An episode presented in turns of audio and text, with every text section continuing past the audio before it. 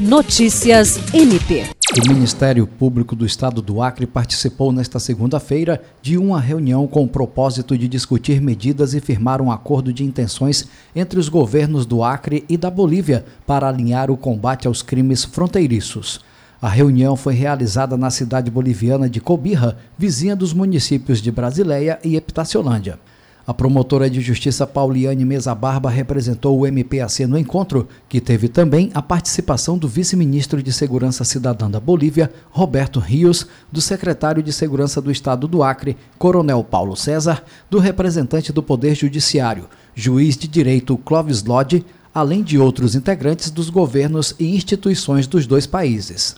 Também foi estabelecida uma cooperação entre os ministérios públicos do Brasil e da Bolívia. A promotora de justiça falou sobre o tema e exaltou a parceria no combate ao crime. Jean Oliveira, para a Agência de Notícias do Ministério Público do Estado do Acre.